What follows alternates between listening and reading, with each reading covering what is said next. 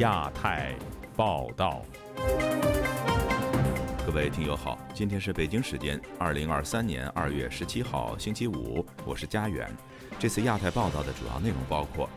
联合国机构拷问中国人权问题，战狼外交官们如何答辩？白发运动后传中国政府秋后算账。中共中央政治局认为，在党的领导下，中国防疫胜利创奇迹，获群众认可。中国民众有话要说。慕尼黑安全会议在即，美中启动走廊外交，不亡会有谱吗？亲自抓经济，习近平过去高压清零打击民企，现在要扩大内需引外资，不矛盾吗？接下来就请听这次节目的详细内容。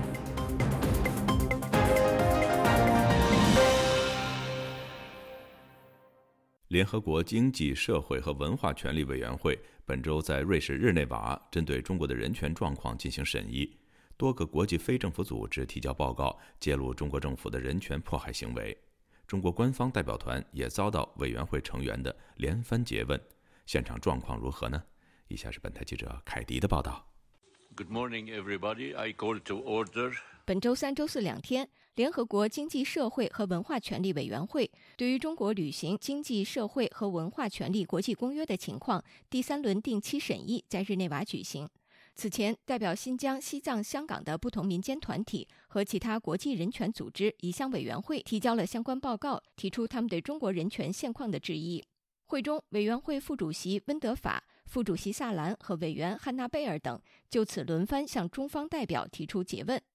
We are informed 我们被告知，在西藏自治区，藏族的语言、宗教、文化在被逐步消灭。当一个问题被宣布涉及国家安全时，如何确保这在香港，并尤其是在中国大陆是有限的，不会被任意定义的概念？中国官方代表也在会中发言，为当局立场进行辩护，否认所有关于人权侵犯等的指控。他们说：“我们在工作中发现，啊，各族群众信仰各各个宗教的自由都得到了充分的保障。”为期两天的审议就在这种你来我往的辩论中进行。代表维吾尔人权项目出席该会议的彼得·欧文告诉本台，中国政府的很多回答是胡说八道，要么是无视问题，要么是罔顾事实的编造。欧文说，维吾尔权利项目此前也向委员会提交了报告，内容集中在维吾尔人文化权利被侵犯、强制堕胎、生育控制政策、歧视和强迫劳动等。委员会委员也采纳了他们对中国政府提出的一些问题。会中，针对新疆维吾尔人被强迫关入教培中心的问题，中国政府统战部门代表作出如下回应：呃，沙尔女士问到为什么会有一些围墙、铁丝网等拘留设施，我想这是一种误解。教培中心是一个学学校，它呢当然有一个学校必要的安保措措措施，但没有超出一个学校的范范围。欧文说：“中国代表的这种回应常在现场引发人们的笑声，因为他们的叙述显然和外界认知大相径庭，甚至十分荒谬。”我认为中国政府要回应这些变得越来越困难了，所以最后你从代表团得到的有时候就是非常奇怪的答案。联合国经济社会和文化权利委员会由十八名独立专家组成，委员会负责监督缔约国执行经济社会和文化权利国际公约的情况。据介绍，中国官方组织了四五十人的庞大代表团与会，同时由中国政府组织的民间机构也到场为官方立场站台。出席本次会议的人权捍卫者国际部主任夏任磊在会后推文中写道。这就是人权对话的样子，透明、直播、开放给民间社会参与。他让中国政府官员出现在镜头前，被记录在案，让世界见证他们逃避责任的谎言和诡计。以上是自由亚洲电台记者凯迪华盛顿报道。在武汉和大连等城市，退休职工为了抗议医保改革掀起的所谓“白发运动”仍余波荡漾。中国政府已经出手整肃。一名曾经上街参与游行的武汉居民告诉本台：“现在官方一个个打电话，接着就要抓人，犹如白色恐怖。”以下是记者黄春梅发自台北的报道。这么地方这么大，他还在还在要坚持，现在还白色恐怖要抓人，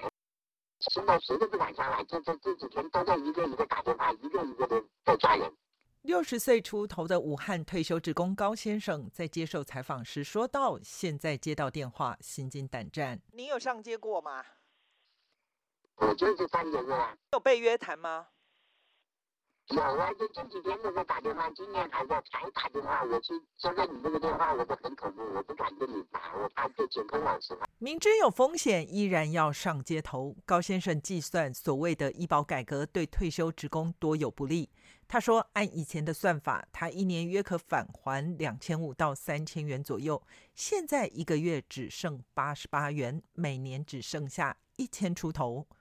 年轻时鲜少看病的他说：“现在有了基础病，个人账户少了七成，通通被拿去统筹。以后个人账户钱用完，就得拿现金自费。从医保上是我自己交费的钱，不是为老百姓自己的钱。你政府不能动我们，你改革不能动我们老百姓的蛋糕。统筹你自己拿钱出来统筹，而且最重要的一个目标，医改的政策。”你医改的目的不是你夺取老百姓的，你让老百姓没有办法生存。第一财经访问南开大学卫生经济与医疗保障研究中心主任朱明的说法：现在一部分退休人员对个人账户资金减少的关注，其中一个重要的原因是配套政策没有及时跟上。原来在药店拿药刷卡就能解决的事，现在要跑医院还可能缺药，还得上药店拿药。医院和药店之间缺乏及时的对接，会给老年人添加很多跑腿的负担。民怨沸腾，也使各地政府开始亡羊补牢。目前，武汉市六百八十二家定点医疗机构、一千零二十九家定点零售药店已经纳入了门诊统筹保障的范围。大连居民蒋先生对本台表示：“现在的医保不能去市面上的药房买药，必须得上国家指定的医院去看病。”他感叹：“把这些退休职工的私有财产都苛刻后，剩下的钱还要控制住。我们都不通过法律，实在是通过政府的一个公告，什么都没有，就是勉强不让这帮人活。这个政府现在可了不得了，那就是想干嘛就干嘛，用不着通过，只要有权就行。”中国的医保入不敷出，冰冻三尺非一日之寒。据国泰君安证券研究报告指出。二零二二年一到十一月，中国全国医保基金累计收入为两万六千五百七十六亿元，累计支出则高达十二万一千三百零一亿元。自由亚洲电台记者黄春梅台北报道。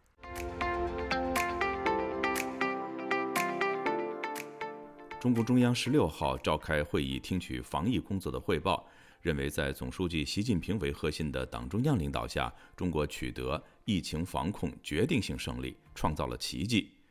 中共领导层再次自我表扬之际，有研究显示，仅去年底的疫情高发期，中国实际死亡病例就远高于官方的数据。以下是本台记者经纬的报道：中共中央政治局常委会十六日召开会议，听取近期新冠疫情防控工作情况汇报。会议指出，以习近平为核心的党中央因时因势优化调整防控政策措施，高效统筹疫情防控和经济社会发展，不仅成功避免了致病力较强、致死率较高的毒病株的广泛流行，还使新冠死亡率维持在全球最低水平。会议总结称，党中央是完全正确的，措施是有利的，群众是认可的，成效是巨大的，取得疫情防控重大决定性胜利。创造了人类文明史上人口大国成功走出疫情大流行的奇迹。新冠疫情受害者家属张海告诉本台，官方的一次次宣传是对新冠肺炎患者及家属的多重伤害。是所谓的表彰，就是给这些疫情因为这个病毒而失去了生命的这些家属啊，更大的一个心灵上的一个伤害。对全球因为这个因为这个病毒而去世了将近有七百万人，对这些人也是一个伤害。到目前为止，这个病毒的一个源头的调查都没有一个公平、公正、独立的一个这种调查结果，是一切都是自吹自擂，然后就是所谓的思维组织这种配合式的表演。丧事喜办似乎已经成了中共的政治传统。早在二零年九月，中国就举行过全国抗击新冠肺炎疫情表彰大会。习近平在当时指出，中国取得了抗疫斗争重要战略成果，创造了人类同疾病斗争史上又一个英勇壮举。去年年底疫情高发期，病例激增，医院火葬场不堪重负，全国一度陷入混乱状态。而中方公布，截至今年二月九日，全国疫情死亡人数仅为八万三千余人。《纽约时报》近日报道指出，粗略估计表明，去年中国全面放开防疫管控后的短短两个月内，全国死亡人数就达到一百万至一百五十万之间，远高于官方统计的数据。美国政论刊物《北京之春》荣誉主编胡平表示，中共宣传抗疫胜利，不仅是试图篡改集体记忆，也是为了维护习近平的统治安稳。他说：“毕竟抗疫是习近平亲自部署、亲自指挥，容不得半点质疑。”问题是对习近平来说，不撒谎他真的会死呀，不撒谎真就会打死呀。所以他现在就是他就这样很多网友早就讲过了，不是问你信不信，是问你服不服。外界认为，中国统计的数据可能只考虑了在医院感染的死亡病例，而那些死在家中的感染者并未列入统计。研究人员指出，自18年至20年，中国只有大约二成的感染死亡病例是发生在医院。自由亚洲电台记者金伟华盛顿报道：美国国务卿布林肯传出可能与中共中央外事办主任王毅在本周的慕尼黑安全会议期间会面。虽然双方仍未证实，但有分析说，如果趁多边论坛会议期间举行场外会晤，例如走廊外交的做法，在中美关系因为间谍气球事件陷入低档之际，会是更务实、有弹性的做法。详情，请听记者陈品杰的报道。慕尼黑安全会议在十七日就要举行了。多家媒体报道说，美国正在为布林肯和王毅可能在本周稍晚展开布王会做准备。有美国的官员透露，双方会面可能会在安全会议的空档举行。这次的会面将会是在中国间谍气球事件之后，美中最高外交官员的首次面对面会谈。气球事件曝光之后，布林肯临时取消了原定的访华行程。前美国国务院的资深官员葛天豪就分析。双方在多边论坛上的会晤，能够在双边的紧张关系下提供更多弹性。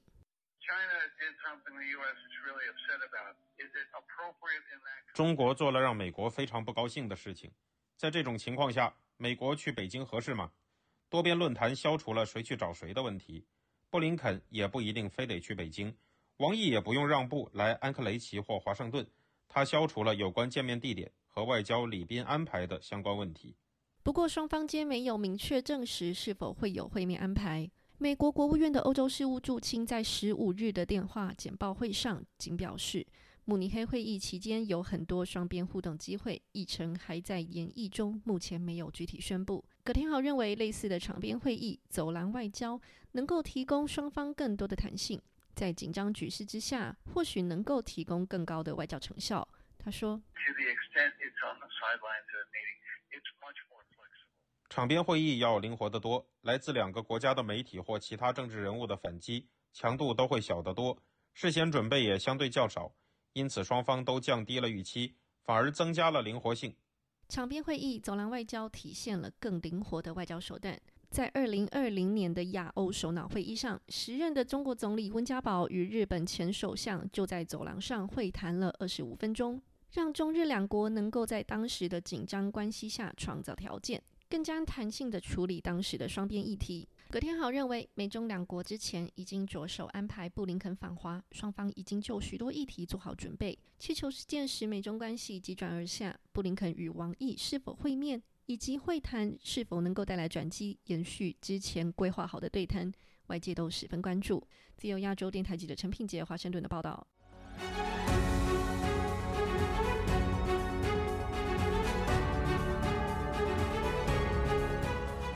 中共党刊重提总书记习近平对提振经济的指示，强调总需求不足是中国经济面临的突出矛盾，要扩大国内需求，深化国资国企改革，促进民营经济发展，加大吸引和利用外资。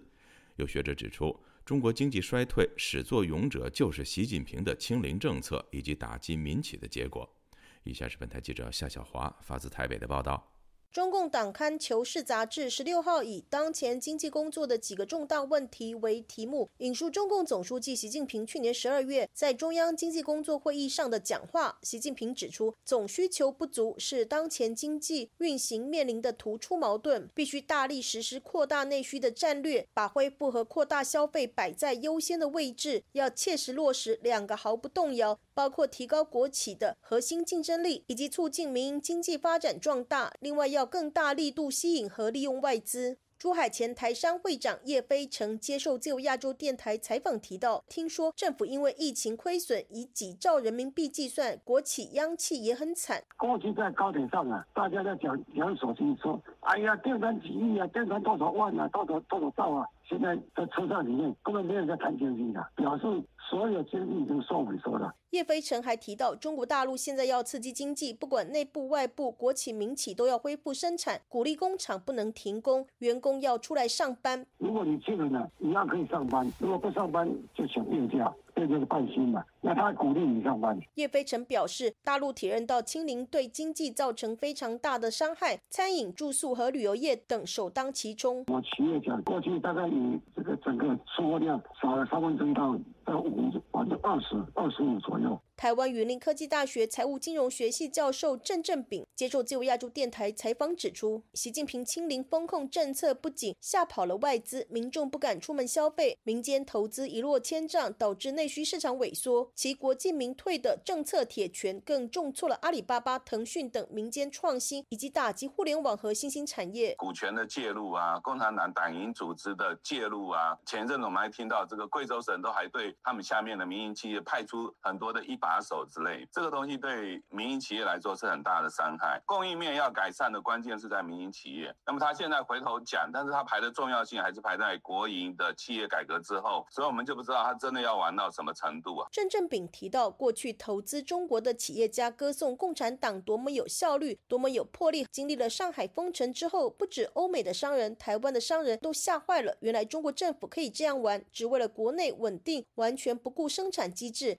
郑振炳说，中共党刊重提了习近平只是挽救国企民企的两个毫不动摇，事实上导致中国经济衰退的始作俑者就是习近平的错误政策。美国麻省理工学院经济学教授阿奇莫鲁近日发文评论，也指向习近平的政策是中国经济从头开始腐烂的源头。中共被批评最厉害的就是国进民退大左转哈，他在二零一八年的时候，《求是》杂志上面还出现那个报道，就是私有经济，他们就是要消灭私有经济。郑正炳还指出，军事上的扩张野心如果没有缓和，外在抵制越来越强，中国在经济上的改革困难度提高。自由亚洲电台记者谢小华台北报道。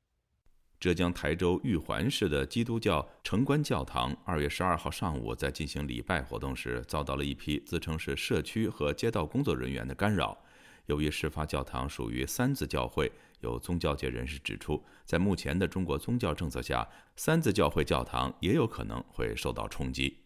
以下是记者孙成的报道。据美国民间团体对华援助协会公布的消息，这一教堂有三人被带走讯问，直到下午才被放回。教堂中的圣经和诗歌本也被拿走，聚会场所则被关闭。记者致电了当地街道办事处，试图查询相关情况，但电话无人接听。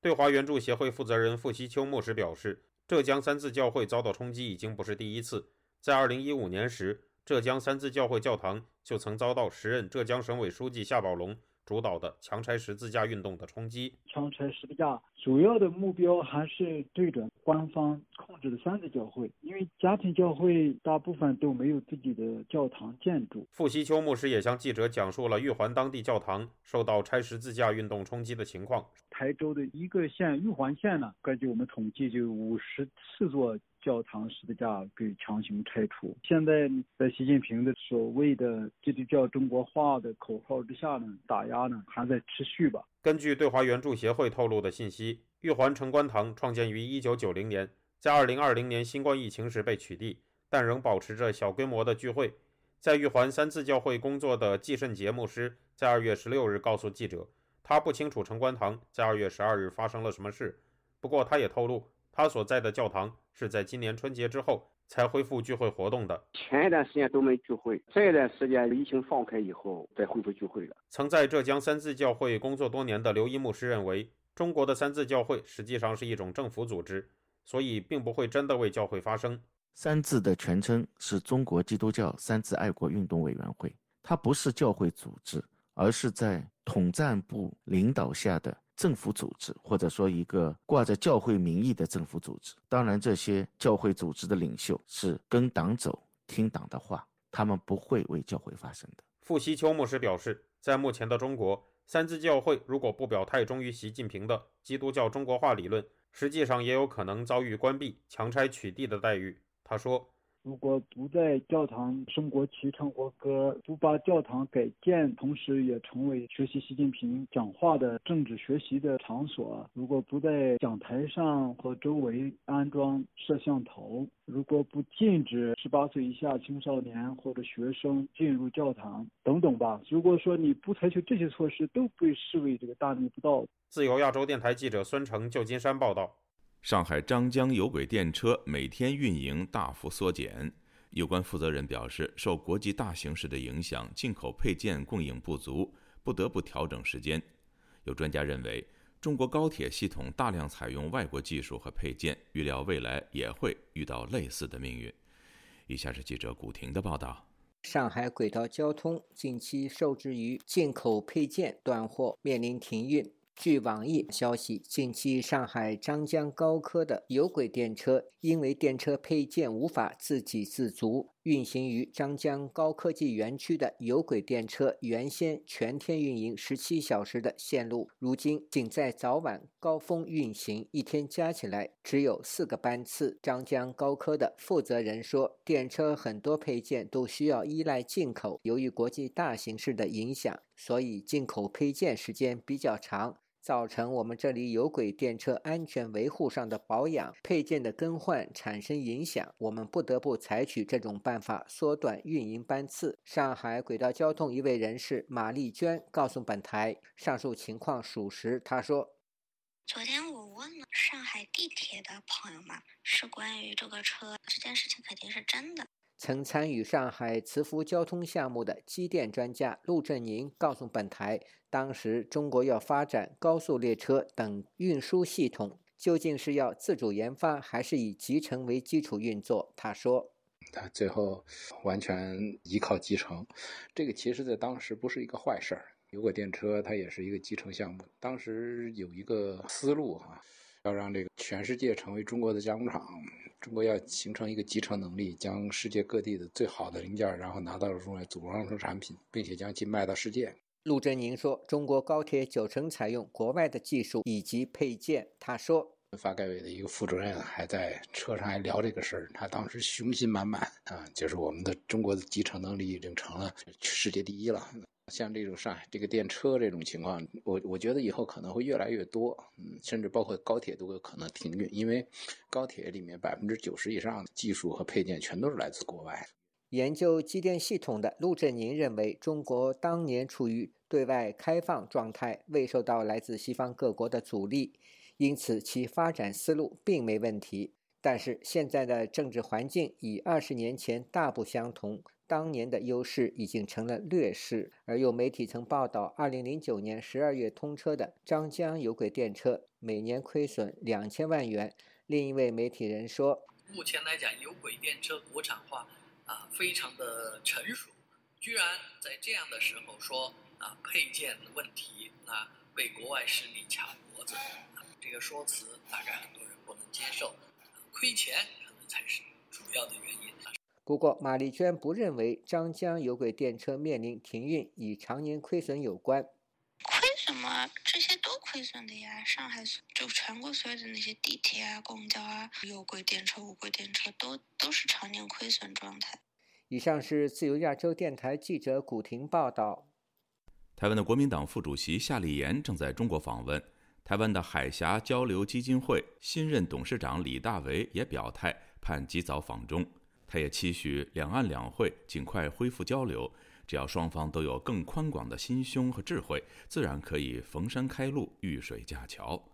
以下是本台记者夏小华发自台北的报道。海峡交流基金会十四号召开临时董事会，通过由前总统府秘书长李大为接任董事长。在蓝绿两党执政都获得重用，曾任外交部长、国家安全会秘书长的李大为回国接任海基会董座的首次发言，就抛出了希望及早访问中国的态度。李大为至此表示，期待海基会与对岸海峡两岸关系协会互动更紧密，两岸两会也可以逐步的展开互访，促进会晤交流。海基会也希望能够及早赴陆，实地的走访在路的国人，处理台商以及国人的各项需求。李大伟表示，海基会是政府唯一授权处理两岸公权力事务的机构，肩负有两岸工作重大使命。虽然过去两年多疫情造成两岸往来不便，海基会的服务工作并没有停歇，处理的服务案件每年都超过二十二万件。只要两岸能够用更宽广的心胸与智慧，对于两岸关系保持正面积极的态度，自然就可以。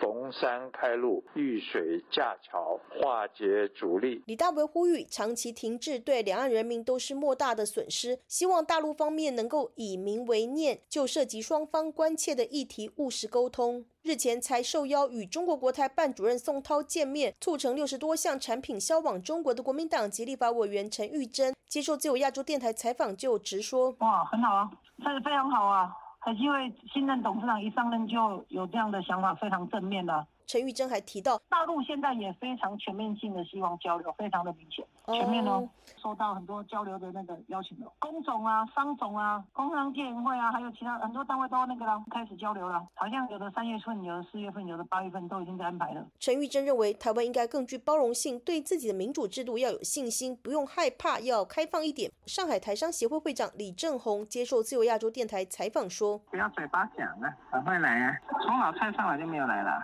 张敏坤、林中生都常来啊，一年都要跑跑一二十趟，有的时候不止啊。我看那个江董事长那时候在跑的时候，真吓人呢。蔡英文上任至今近七年，已经有六任董座或代理董座都没有访问中国的记录。你看蔡政府一上台就说九个公司他们不承认，那你这个底线都没有了，公司都没有你怎么交往？李正宏说，蔡政府要想想怎么破解这个僵局，底线政治互信没有确立，很多事情要怎么谈？执政的民进党籍立法委员林楚英接受自由亚洲电台采访，则说：“从来就不是民进党政府不跟中国交流，是中国自己就先划定了门槛，甚至于已读不回。如果说今天这样的一个善意释出，那对岸也愿意接球，我觉得这个都是对于呃，不论是台商或者是台湾的民众，甚至于在中国的民众来说，也都是一件好事。”自由亚洲电台记者谢小华台北报道。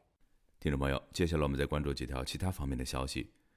总部位于美国纽约的国际人权组织人权观察二月十六号发布新闻稿，指出，十个人权组织当天发出联合呼吁，敦促欧盟停止即将与中国政府举行的人权对话。世界维吾尔代表大会主席多里坤·艾莎在声明中指出，欧盟与中国的人权对话越来越没有意义。因为双方都知道，北京可以不必做出任何承诺，而且逍遥法外。人权观察还指出，十个人权组织日前致信欧盟，指出任何即将举行的双边会谈都应该跟进联合国人权事务高级专员的新疆有关报告，建立独立的国际调查机制。调查中国当局针对维吾尔人和其他穆斯林少数民族的危害人类行为，并且定期向联合国人权理事会通报中国政府侵犯人权的行为。据维权网二月十五号发布的消息，遭当局以寻衅滋事罪判处有期徒刑两年六个月的四川维权人士谢俊彪，日前已经被送入眉山监狱服刑，但家属尚未收到监狱通知。据介绍。谢俊彪早年因为抗议成都市双流区政府强征强拆、驱逐村民等问题上访维权，数次被警方传唤和威胁。另外，据中国民间权益组织民生观察引述家属披露，长沙赋能案中被当局以颠覆国家政权罪判刑五年的公益人士程渊，近日再次获得家属探视。程渊目前仍遭受强迫劳动，患病也无药可服。日本政府本周四向联合执政的自民党和公民党举办说明会，提出在确保空中飞行安全以及保护国民生命和财产安全的前提下，将放宽自卫队中有关使用武力击落侵犯日本领空飞行物的条件。各位听众，这次的亚太报道播送完了，谢谢收听，再会。